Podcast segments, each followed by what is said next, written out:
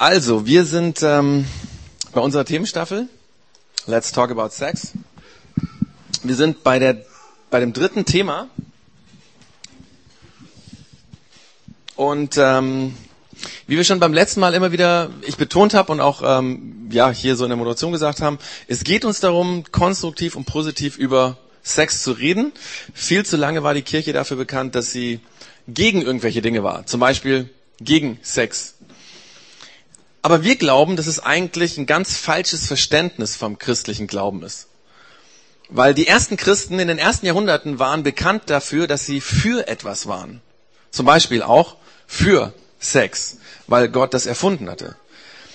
Man hatte sie positiv im Blick und genau deswegen möchten wir positiv über eigentlich alle Themen reden, die hier irgendwie angesprochen werden und heute eben speziell über dieses Thema, über Sex. Ähm, wie können wir Sex in unserem Alltag konstruktiv, positiv erleben und leben.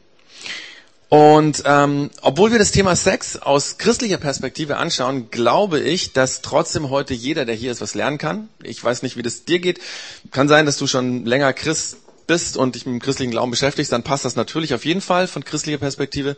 Vielleicht bist du auch gerade dabei, irgendwie eher zu suchen, den Glauben zu suchen. Macht es Sinn für mich? Ist das gut? Ich glaube, auch dann kannst du auf jeden Fall davon Prinzipien lernen. Vielleicht bist du aber auch Muslim oder Atheist oder keine Ahnung, irgendjemand hat dich hierher geschleppt. Und ich glaube, auch dann sind die Prinzipien, um die es hier geht, einfach anwendbar.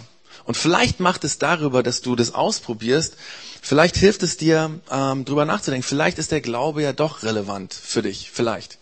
In jedem Fall gibt es bei uns in der Church Zone immer praktische Tipps für den Alltag, äh, für den Glauben, für das Leben, für das, was wir hier so auf der Welt miteinander machen.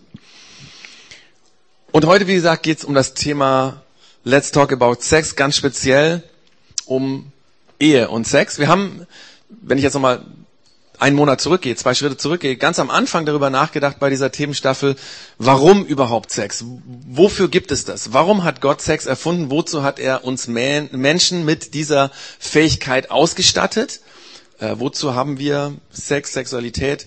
Und ich komme gleich nochmal drauf, was wir da rausgearbeitet haben oder rausgefunden haben beim ersten Mal. Beim zweiten Schritt haben wir dann uns angeschaut, ähm, was man denn, wenn man falsch mit Sex umgeht, auch kaputt machen kann. Also wenn wir Sex auf rein körperliche, auf was rein körperliches reduzieren, ähm, zu was kann Sex verkommen? Wir haben dann über Prostitution und Pornografie geredet, was es mit Menschen macht, die sag ich mal, sich verkaufen oder die verkauft werden, äh, was es mit Menschen macht, die Sex kaufen und was es mit unserer Gesellschaft allgemein macht, wenn Sex und damit Menschen zur Ware werden. Und obwohl das Thema natürlich die negative Seite von ähm, Sex beleuchtet, wir haben eben auch in diesem Song das gehört, ja, all the good things, all the bad things that may be, da ging es um die bad things. Trotzdem haben wir äh, uns dann gefragt, wie können wir das anders machen? Wie können wir es besser machen? Wie können wir so mit Sex umgehen, dass dabei nicht Menschen auf der Strecke bleiben? Das war also, waren diese zwei Predigten, um die es schon ging zum Thema Sex. Wer die gerne nachhören will, kann das bei uns auf der Website unter dem Punkt Church Zone als Podcast dann finden.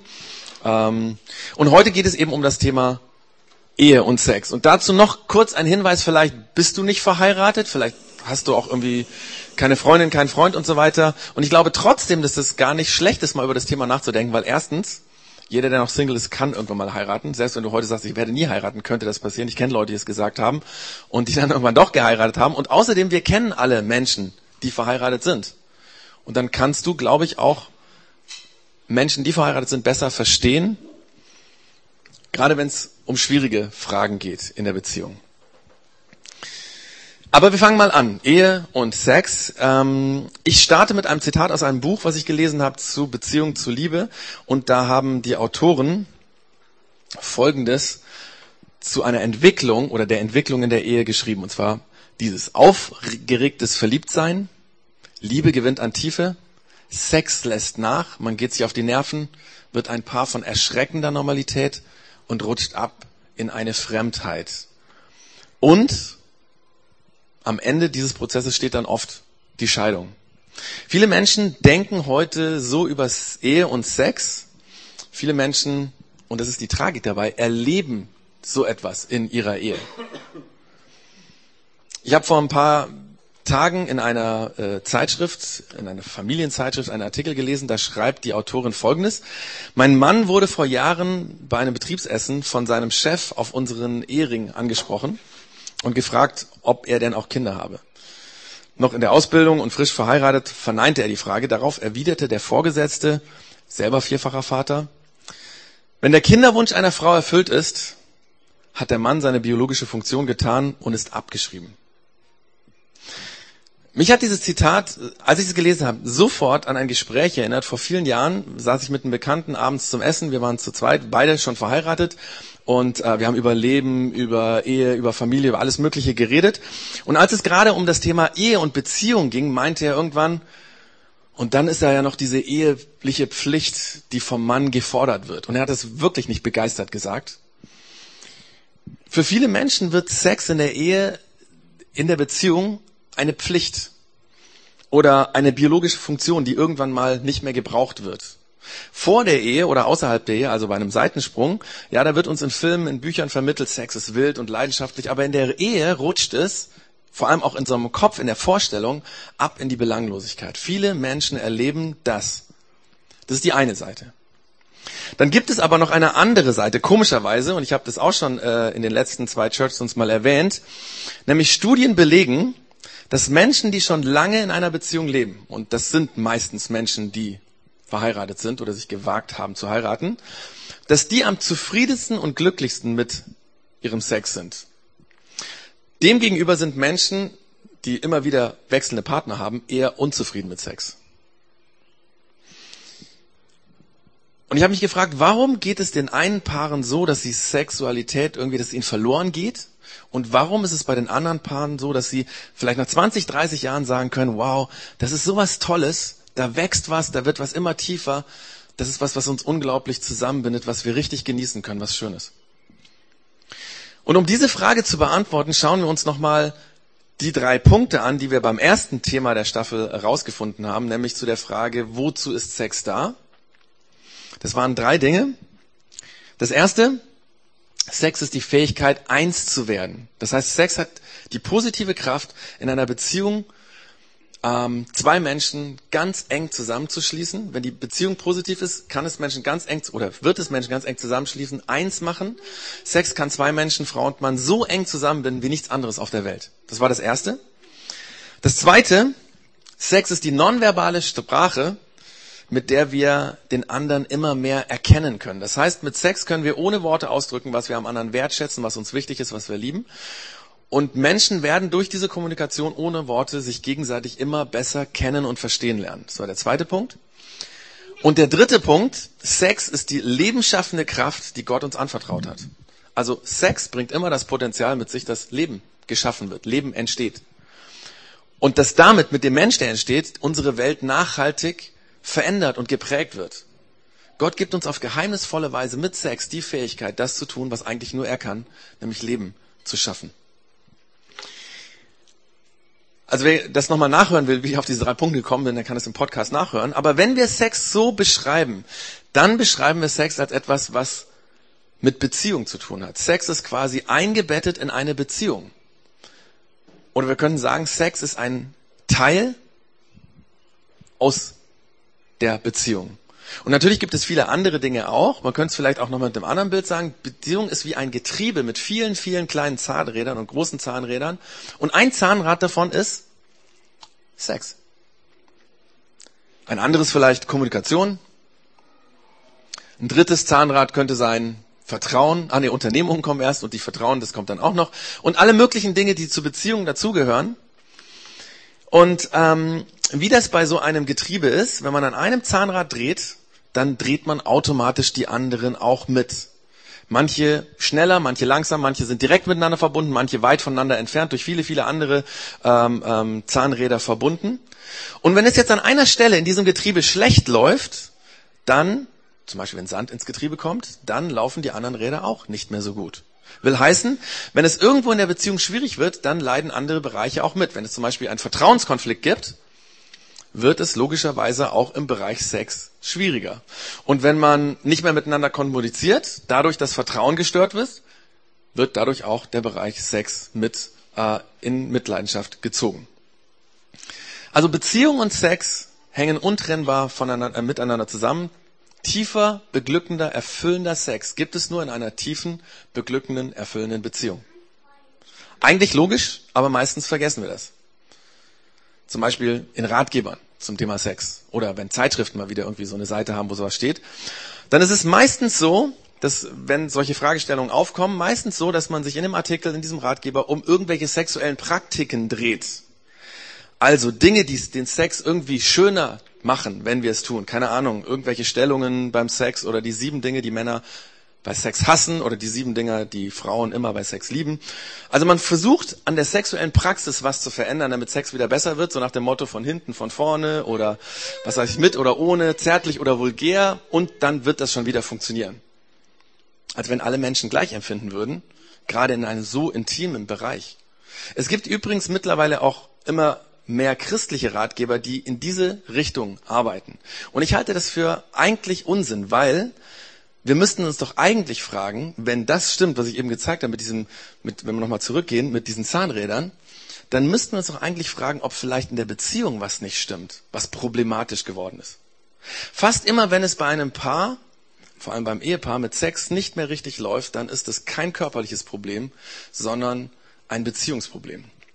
Ich habe vor ein paar Jahren mal eine Geschichte gehört von einem Ehepaar, die sich auseinandergelebt haben. Ähm, das Problem bei diesem Ehepaar war, dass er immer Sex wollte oder immer wieder Sex wollte und seine Frau sich je länger, desto mehr verschlossen hat. Und irgendwann kam es zu, ähm, hat sich das so zugespitzt, dass es eine Situation gab, wo beide wussten, jetzt bricht wahrscheinlich unsere Ehe auseinander. Und in dieser ganz, in diesem ganz krassen Moment, in dem Streit und so weiter, hat sie plötzlich gesagt, okay, okay, okay, wenn unsere Ehe das rettet, dann machen wir halt Sex. Wenn wir sowas hören, dann denken wir, oh Mann, hey, was haben die für ein Problem? Das ist ja krass. Er will Sex haben und sie will nicht, sie kann nicht, keine Ahnung. Wahrscheinlich sind die so unterschiedlich, so auch vom menschlichen, vom körperlichen so. Weil, wenn wir sowas hören, haben wir menschlich gesehen keine Hoffnung. Und diese Ehe ist dann auch auseinandergebrochen. Aber wisst ihr warum? Weil die Frau, die eigentlich keinen Sex haben wollte, mit einem anderen Mann fremdgegangen ist und von ihm ein Kind erwartet hat. Das heißt, das Problem war gar nicht, dass sie generell keinen Sex wollte, sondern die Beziehung war das Problem. Die war kaputt. Und deswegen hatte sie emotional keine Bindung mehr und keine Gefühle mehr für ihren Mann, schon gar keine erotischen, und hat sich immer mehr von ihm entfernt. Wenn ich sowas höre, dann bricht es mir immer das Herz, weil ich denke, das hätte nicht sein müssen. In diesem Fall ist da auch eine Familie auseinandergebrochen. Sex und Beziehung gehören untrennbar zusammen. Sex ist quasi ein Zahnrad in diesem Beziehungsgetriebe. Und wie gesagt, wir vergessen das sehr oft, auch wenn zum Beispiel Christen anfangen, in der Bibel nachzuschauen, was steht denn in der Bibel über Sex oder so. Ähm, meistens so, dass machen dann so Theologen vielleicht wie ich, oder vielleicht hast du auch eine Bible-App, dann geben wir da so ein Wort an. Theologen wissen, Sex braucht man da nicht eingeben, da wird man nichts finden, ja. Aber es gibt andere Begriffe, wie zum Beispiel miteinander schlafen oder einander erkennen oder wenn es um falsch gelebte Sexualität geht, dann gibt es so Begriffe wie Unzucht, ja. Und das geben wir dann ein. Und wenn wir das suchen, dann werden wir sehr schnell herausfinden, dass zu diesem Thema und vor allen Dingen darüber, wie man guten, erfüllenden Sex miteinander leben kann, eigentlich in der Bibel gar nichts drinsteht. Weil ins Detail gehen diese Abschnitte, wo es um Sex geht, nicht. Und meistens ist einfach nur die Schreibung so nach dem Motto, da hatte der und der mit seiner Frau Sex oder da hatte der und der mit seiner Nachbarin irgendwie geschlafen oder so. Aber wenn Sex ein Zahnrad im Beziehungsgetriebe ist, macht es dann nicht viel mehr Sinn, auch in der Bibel nachzuschauen, was die Bibel über Beziehung sagt. Und ganz speziell, was die unterschiedlichen Bücher in der Bibel an Tipps und Hilfen für Ehepaare anbieten, um eine gute Ehebeziehung zu leben, um glücklich zu sein. Weil wenn die Beziehung, wenn dieses Getriebe rund läuft, wenn das geschmiert ist, dann ist das die beste Basis, dass auch Sex beglückender werden kann, beglückend werden kann. Das ist der Grund, warum wir uns heute ähm, einen Abschnitt aus dem Neuen Testament anschauen, wo es um Beziehung geht in der Ehe es geht also nicht um Sex, aber wir werden sehen, wie die Ratschläge, die dort drin stehen, einen ganz direkten Bezug zu Sex eines Ehepaars hat, weil, wenn ich an einem Zahnrad drehe, werden sich die anderen mitdrehen. Und wenn ich mich darum kümmere, dass es gepflegt ist und geölt ist und kein Sand im Getriebe ist, dann wird es eine Hilfe sein. Der Textabschnitt, äh, den wir uns jetzt gleich anschauen, ist wieder einmal von dem Paulus Äh, wie ich schon immer wieder mal erwähnt habe, der Paulus war derjenige, der die meisten Kirchen oder christlichen Gemeinden, Gemeinschaften, kleinen Gruppen im ersten Jahrhundert gegründet hat. Äh, die meisten davon waren kleine Gruppen, die sich irgendwo im Wohnzimmer getroffen haben, also Hauskirchen könnte man sagen. Und äh, Paulus hat diese neu entstandenen Gruppen, die meistens eben durch seine Initiative entstanden sind, äh, über viele Jahre hin betreut. Äh, oft ist er hingereist, hat die Gruppen besucht, noch viel öfters hat er Briefe geschrieben. Und von diesen Briefen sind viele im Neuen Testament enthalten.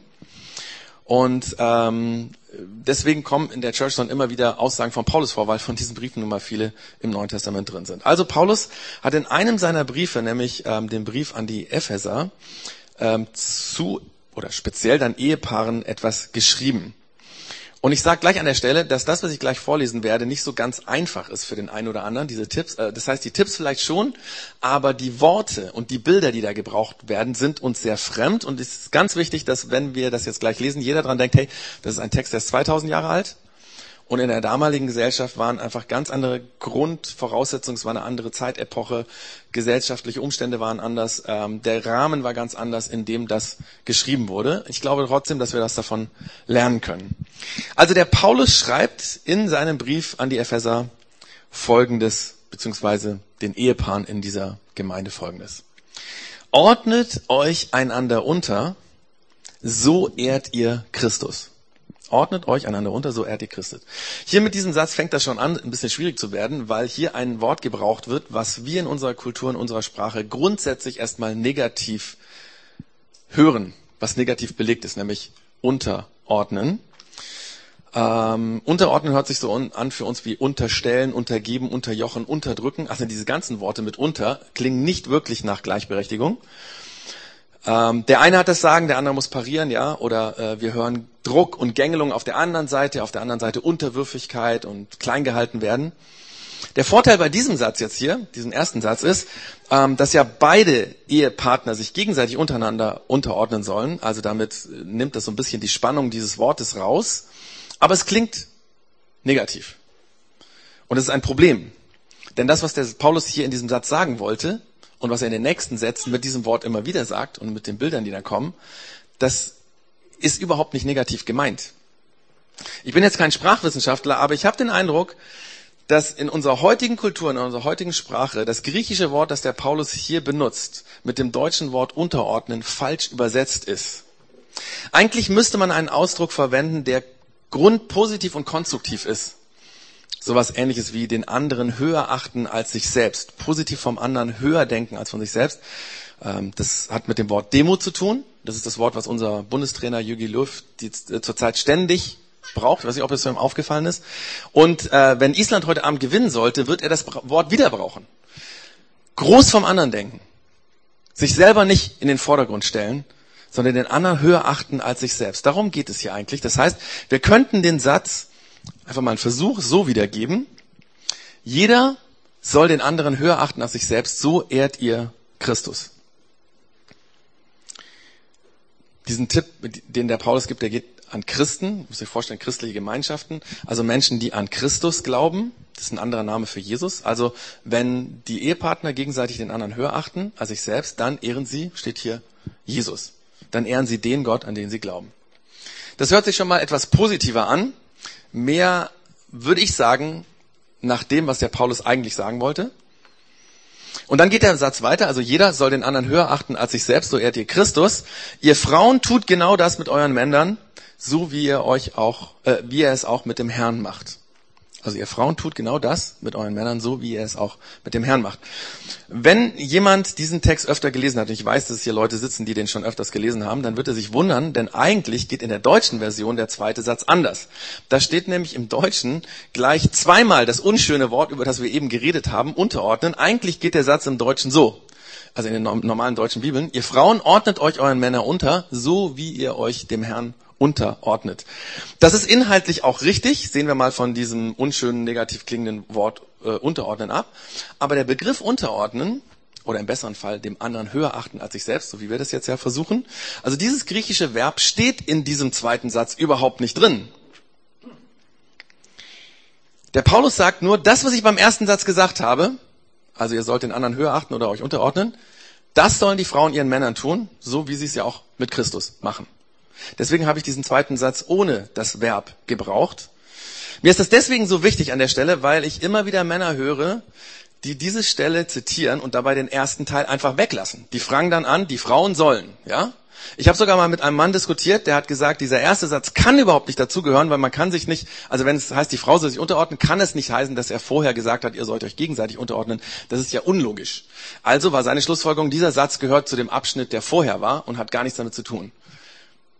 Das ist ein völliger Unsinn, weil, ihr wisst es jetzt, ähm, im Griechischen ist das ein ganzer Satz kein Punkt dazwischen. Und im zweiten Teil wird das Verb nicht gebraucht. Das heißt, er bezieht sich auf den ersten Teil.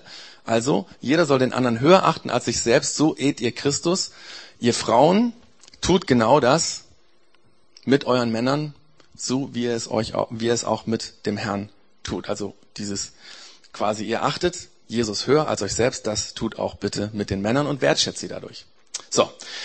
Und jetzt wenn wir weiterlesen, wird alles noch viel problematischer und schwieriger. Äh, ich hoffe, dass jetzt nicht gleich ein paar Frauen den Raum verlassen werden, weil das, was der Paulus jetzt sagt, ist nicht nur unschön in unserer Kultur und unserer Sprache, sondern es ist politically absolut inkorrekt. Ja? Er schreibt nämlich Folgendes weiter. Denn wie Christus als Haupt für seine Gemeinde verantwortlich ist, die er erlöst hat, so ist auch der Mann als Haupt für seine Frau verantwortlich. Und wie sich die Gemeinde Christus unterordnet, so soll sich auch die Frauen in allen ihren Männern unterordnen. Eigentlich geht das gar nicht, wenn wir das hören, weil dieser Ausdruck ähm, der Mann als Haupt, ja, da hören wir sofort Kopf, Haupt bedeutet Herrscher, Bestimmer der Frau, der, der das letzte Wort hat. Klingt für uns im Deutschen so. Weiß nicht, ob sich das damals so gehört, angehört hat, weiß ich nicht. Ich habe auch schon viele Männer und Frauen gehört, die das genau so verstehen. Mit Druck, mit Macht. Das Problem ist nur, das steht hier gar nicht da. Das schwingt nur mit in dem, wenn wir das lesen. Paulus benutzt hier ein Bild, um etwas zu verdeutlichen. Und Bilder haben die Stärke, dass sie etwas plakativ machen. Sie haben aber Nachteil, den Nachteil, dass ich eigentlich ein Bild so interpretieren kann, wie ich es möchte.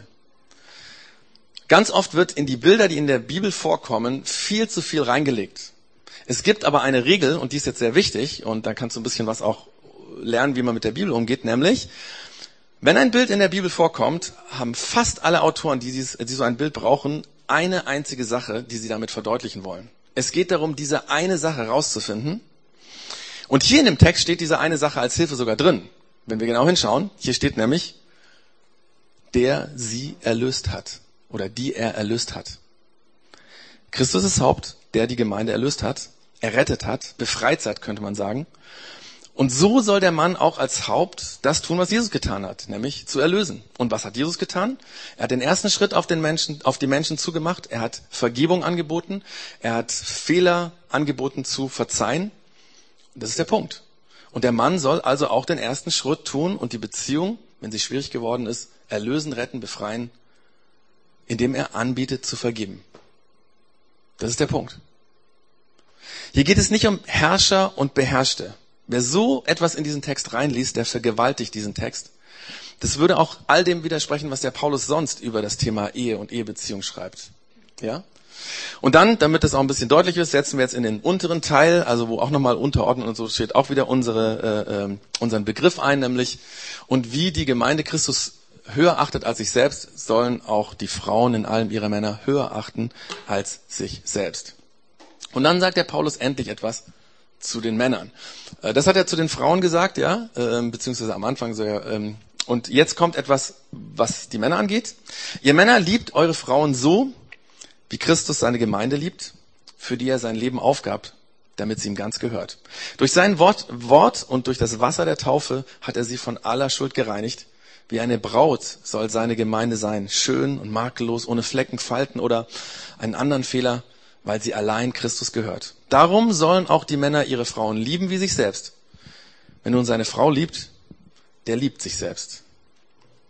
Also nachdem der Paulus am Anfang geschrieben hat, jeder soll den anderen höher achten als sich selbst, geht er jetzt speziell auf die Männer ein und sagt, die Männer sollen ihre Ehefrauen lieben, wie Christus die Gemeinde geliebt hat. Und wie hat Christus die Gemeinde geliebt?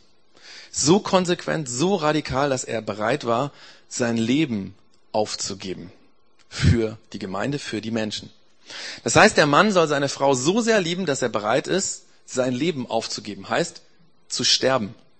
Er soll sie so lieben, dass er bereit ist, alles, alles, alles, alles für seine Frau zu investieren. Sogar bereit sein, sein eigenes Leben zu investieren. Alles investieren, dass seine Frau körperlich und seelisch gesund, schön, makellos, ohne Verletzungen leben kann, in der Beziehung wachsen kann. Das ist ein krasser Anspruch. Ich habe schon viele Männer über diesen Text reden sollen, hören. Die meisten haben den ersten Teil, wo es um die Frauen geht, missbraucht, um zu beweisen, dass Frauen sich ihnen unterstellen sollen. In aller Regel natürlich die Ehefrau, hier geht es ja um die Ehefrauen. Aber diese Sätze über den Mann, die übrigens sehr viel länger sind als das, was er über die Frauen sagt, sind fast regelmäßig unter den Tisch gefallen. Da unten sind drei Punkte. Das heißt, der Text geht noch weiter und der Paulus schreibt jetzt noch einige Dinge, mit denen er das alles nochmal unterstreicht, was er hier geschrieben hat. Das würde jetzt zu weit führen. Aber ganz zum Schluss, im letzten Satz, wo er diesen Gedanken abschließt, schreibt er Folgendes. Fasst das nochmal zusammen. Ein Mann soll seine Frau so lieben wie sich selbst und die Frau soll ihren Mann achten. Die Männer sollen die Frauen lieben wie sich selbst. Wir Menschen investieren alles Mögliche, wenn es um uns geht, weil wir uns selbst wichtig sind, ja. In dem Sinne sollen Männer alles investieren in ihre Frauen und die Frauen sollen ihre Männer achten und wertschätzen. Das zeigt auch nochmal, dass dieses unschöne Wort unterordnen, was wir so negativ hören, hier nicht so negativ gemeint ist, sondern dass es darum geht, den anderen höher zu achten als sich selbst. So, das war jetzt mal so äh, Theologie. Mir war das ganz wichtig, dass wir diesen Text nicht missverstehen und missbrauchen. Aber die Frage ist jetzt ja, warum schreibt der Paulus so etwas? Warum schreibt er als erstes, jeder soll den anderen höher achten als sich selbst. Warum wiederholt er das Ganze und sagt, na, die Frauen sollen ihre Männer höher achten als sich selbst? Und warum schreibt der Paulus dann zu den Männern, die Männer sollen ihren Frauen so lieben, dass sie sogar bereit sind, sich für sie selbst aufzuopfern? Warum? Das ist quasi die Frage, worum es geht. Ich glaube, der Paulus hat das deswegen so geschrieben. Erst diese Überschrift, achtet euch gegenseitig höher als euch selbst. Und dann spricht er Bereiche an, wo Männer und Frauen ganz besonders verletzlich sind. Die sensibelsten Bereiche in einer Beziehung zwischen Frau und Mann. Da, wo wir uns gegenseitig am stärksten und tiefsten verletzen können und wo wir am zielgerichtetsten unsere Beziehung kaputt machen können. Fangen wir mal bei den Männern an. Wo sind Männer am verletzlichsten? Was verletzt uns Männer am tiefsten? Ich würde sagen, wenn ein Mensch, vor allen Dingen die Frau, die ich liebe, mir als Mann sagt, du kannst nichts, du bist nichts, du Versager, du, wir haben da ein deutsches Wort, was die Unfähigkeit eines Mannes mit der Sexualität verknüpft. Ist dir vielleicht schon mal aufgefangen? Schlappschwanz. Ich habe das extra nochmal im Dictionary nachgelesen. Ähm, Schlappschwanz kann den herunterhängenden Schwanz eines ängstlichen Hundes meinen, aber es schwingt in diesen Worten, jetzt zitiere ich, mit der Gedanke an ein zur Unzeit erschlaffendes männliches Glied. Weißt du, wie du deinen Mann am schwersten verletzen kannst? Wie du ihn für deine Ehe impotent machen kannst, indem du ihn verächtlich anschaust, über seine Fehler verächtlich herabschaust und ihm vermittelst, du bist nichts, du kannst nichts, du bist ein Versager, du bist ein Schlappschwanz. Das macht alles kaputt. Das macht alles, alles kaputt. Aber das Erschreckende ist, dass viele Frauen diese verächtlich, diesen verächtlichen Ton in ihrer Beziehung immer wieder anwenden und manchmal sogar kultivieren. Eine Frau, die so mit ihrem Mann umgeht, braucht sich nicht zu wundern, wenn er anfängt, sich mit Pornos zu befriedigen und alle Lust an Sex mit seiner Frau verliert. Und deswegen sagt der Paulus konstruktiv, achte deinen Ehemann höher als dich selbst. Und das sind im Alltag ganz praktische Dinge. Lass deinen Ehemann spüren, dass du ihn achtest, dass er wertvoll für dich ist. Sag deinem Mann, dass du stolz auf ihn bist. Sag deinen Freundinnen, wenn dein Mann dabei ist und er es hören kann, dass du stolz auf ihn bist. Lob deinen Mann für die Dinge, die er gut kann. Es gibt viele Dinge, die dein Mann gut kann. Schau auf diese Dinge und lass deinen Mann dort in den Teilen seiner, seines Lebens, die er gut kann, leiten. Keine Ahnung, was es bei euch ist. Finanzen vielleicht kann er gut, handwerkliche Dinge, vielleicht hat er ein Händchen, besser mit den Kindern umzugehen, technische Dinge, Kochen, was auch immer. Lass deinen Mann diese Bereiche leiten, die er gut kann. Schick ihn davor und sag ihm, dass du stolz auf ihn bist, dass er das kann.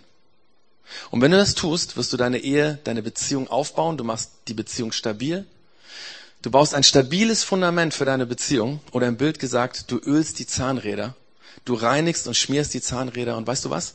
Eine Frau, die so wertschätzend mit ihrem Mann umgeht, die weckt in ihm die Sehnsucht, ganz nah bei ihr sein zu wollen, sie an sich zu ziehen, mit ihr schlafen zu wollen. Der sehnt sich danach, diese Frau, die er liebt, die ihn wertschätzt, zu befriedigen, sexuell zu bestinken und er wird neugierig, was diese tolle Frau sich wirklich wünscht, wenn es um Sex geht. In so einer Beziehung wird es dem Mann immer mehr darum gehen, die Frau zu befriedigen und dadurch befriedigt zu werden. Da wächst Sex aus dem Wunsch der eigenen Befriedigung heraus, hinein in den Wunsch, den anderen glücklich zu machen. Deswegen schreibt der Paulus unter anderem genau das. Die Frauen sollen ihre Männer höher achten als sich selbst. Damit komme ich zum nächsten, nämlich zu den Frauen, nämlich zu der Frage, was verletzt Frauen am tiefsten? Wo sind sie am siebelsten? Was verletzt sie am meisten? Und jetzt bin ich keine Frau. Ich hoffe, ich sage das jetzt nicht falsch. Ich hoffe, ich nach 19 Jahren Ehe kann ich das richtig sagen. Ich würde sagen, eine, Frau verletzt es dann am meisten, wenn ein Mensch, vor allem der Mann, den sie liebt, sie spüren lässt, dass sie nicht wichtig ist, dass sie nicht geliebt ist. Wenn der Mann, von dem sie Halt und Sicherheit sich wünscht, sie gar nicht beachtet. Wenn er nach Hause kommt und nur an sich denkt. Wenn er erwartet, dass sie ihn bekocht, als wäre das das Selbstverständlichste der Welt und sich noch nicht einmal dafür bedankt. Und noch viel schlimmer, wenn der Mann, den sie liebt, Druck macht. Dass das Essen noch nicht fertig ist, dass die Wohnung im Chaos liegt, dass die selbstverständlichsten Dinge sie nicht macht. Wenn der Mann, der sie liebt, ihr nie sagt, dass sie schön ist. Wenn der Mann, den sie liebt, nicht an den Geburtstag denkt. Wenn er nie Blumen mitbringt, obwohl sie es so liebt wenn er nie etwas mitbringt, worüber sie sich freuen würde.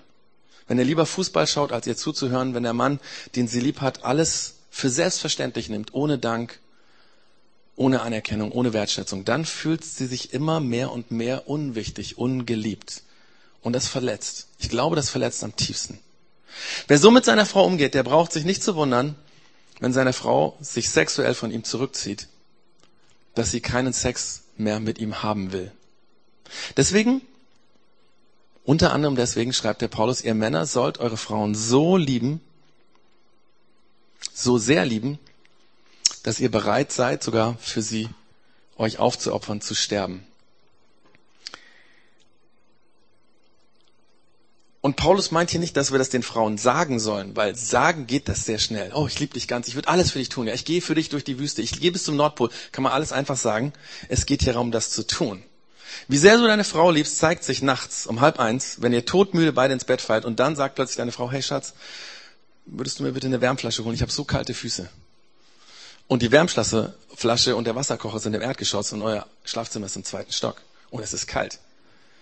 Wenn du deine Frau liebst, dann wirst du nach unten gehen, wirst die Wärmflasche machen, ohne zu jammern, ohne dich zu beschweren. Und wenn deine Frau dich bittet, den Müll rauszubringen, dann tust du das. Und wenn sie sich bittet aufzuräumen, dann räumst du auf. Wenn du auch gerade Bayern München auf Sky siehst, wirst du es trotzdem tun. Und wenn du abends nach der Arbeit nach Hause kommst, müde, ausgelaugt und es ist alles ein Riesenchaos, dann wirst du nicht schimpfen, sondern räumst du auf, dann deckst du den Abendbrottisch und wenn du weißt, dass es deine Frau liebt, dass du Blumen mitbringst, es gibt ja Frauen, die das nicht mögen, aber manche mögen das, ja. Und deine Frau schickt dich schnell zum Rewe noch was zu kaufen, weil sie hat was vergessen für ihren Kuchen mit, äh, was weiß ich, irgendwie Zucker oder Mehl oder so, dann wirst du im Rewe ihr Blumen mitbringen. Oder das, was sie sich gerne wünscht. Du wirst nicht schimpfen darüber, dass sie dich dahin schickt, sondern du wirst ihr noch was mitbringen, was sie freut. Du wirst alles, alles, alles, alles tun und investieren, wenn du deine Frau liebst. Und das ist eine Entscheidung. Das tust du nicht, weil es sich gut anfühlt. Du bringst nicht den Müll raus, weil es irgendwie so toll ist, sondern weil du dich dafür entscheidest. Weil du dich entscheidest, dich für deine Frau zu investieren. Und wenn du deine Frau liebst, dann wirst du anfangen, dir Gedanken zu machen, wie es ihr wirklich geht. Und jetzt möchte ich mal ein bisschen was uns Männern sagen, ja? Sind wir doch ehrlich. In unserer Gesellschaft haben wir das Thema Verhütung an die Frauen delegiert. Das ist sehr easy. Die sollen halt einfach regelmäßig die Pille einschmeißen und äh, ihren Körper einfach mal ein bisschen abstehen, ja? Hast du überhaupt schon mal darüber nachgedacht, wie verdammt hoch der Preis ist, den deine Frau dafür bezahlt? Habt ihr da jemals drüber geredet? Google mal im Internet. Du findest nur Pharmakonzerne, die sagen, ist alles kein Problem. Alle anderen Seiten sagen dir, wie schädlich ist es, jeden Tag Hormone reinzuschmeißen, um die normalen Körperfunktionen auszustellen. Die Nebenwirkungen sind erhöhtes Thromboserisiko, kann zu Embolien, Herzinfarkt, Gehirnschlag führen, erhöhtes, Brust, äh, erhöhtes Risiko für Brustkrebs und Gebärmutterhalskrebs, Depressionen, Migräne, die Liste ist endlos. Und du hast dir noch nie Gedanken darüber gemacht, ob du das deiner Frau überhaupt zumuten kannst? Wenn du wirklich deine Frau liebst, wirst du sie fragen, ob das okay ist, dass ihr das so regelt.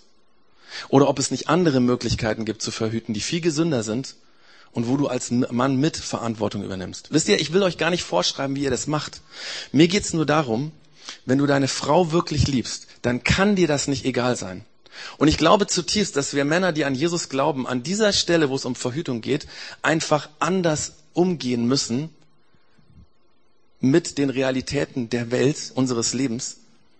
Weil der Paulus sagt, ihr Männer liebt eure Frauen so sehr, dass ihr alles, alles für sie investiert und bereit seid, sogar euer Leben zu geben. Eigentlich müssten die Nebenwirkungen uns treffen, wenn wir das ernst nehmen. Und wenn du so deine Frau liebst, dann wirst du damit deine Ehe und Beziehung stabil machen, aufbauen. Du wirst ein stabiles Fundament bauen. Oder im Bild gesagt, diese Zahnrädchen schmierst du, dass sie sich gut drehen. Und weißt du was? Wenn du deine Frau so liebst, wächst du in ihr die Sehnsucht nach dir, bei dir zu sein, in deinen starken Armen zu lieben. Und sie wird sich immer wieder und immer öfter danach sehnen, auch mit dir zu schlafen. Sie wird sich nach dem Mann sehen, der sie wirklich liebt, der sie unterstützt. Sie möchte ihn immer wieder befriedigen, auch sexuell befriedigen. Und sie wird anfangen, sich Gedanken darüber zu machen, dafür zu interessieren, was dieser starke, dieser tolle Mann, der sie liebt, was der sich wünscht, wenn es um Sex geht. Und in so einer Beziehung wird sie sich wünschen, immer wieder ihren Mann zu befriedigen. Weil Beziehung und Sex untrennbar miteinander verbunden sind. Tiefe, beglückende, erfüllende Sexualität gibt es nur in einer tiefen, beglückenden, erfüllenden Beziehung. Und daran muss man arbeiten. Das muss man wollen. Und damit komme ich letztendlich zum Schluss, nämlich zu den Fragen, was können wir jetzt heute daraus lernen? Darum geht es ja immer am Ende von der Church Zone. Was können wir lernen? Wenn du eine Ehefrau bist, tu alles, um deinen Mann wertzuschätzen, um ihn höher zu achten als dich selbst, ihn für wichtiger zu nehmen, heißt Demut. Tu das immer wieder. Wenn du eine To-Do-Liste hast, schreib dir das oben drauf. Mann wertschätzen, höher achten als mich selbst. Und verbiete dir, verächtlich über deinen Mann zu reden. Ja, dein Mann hat Fehler, aber deine Aufgabe ist es nicht, die Fehler anzuschauen. Deine Aufgabe ist es, die Dinge herauszustellen, die er kann. Und die sollst du loben. Über die sollst du reden. Die sollst du wertschätzen. Stolz auf deinen Mann sein.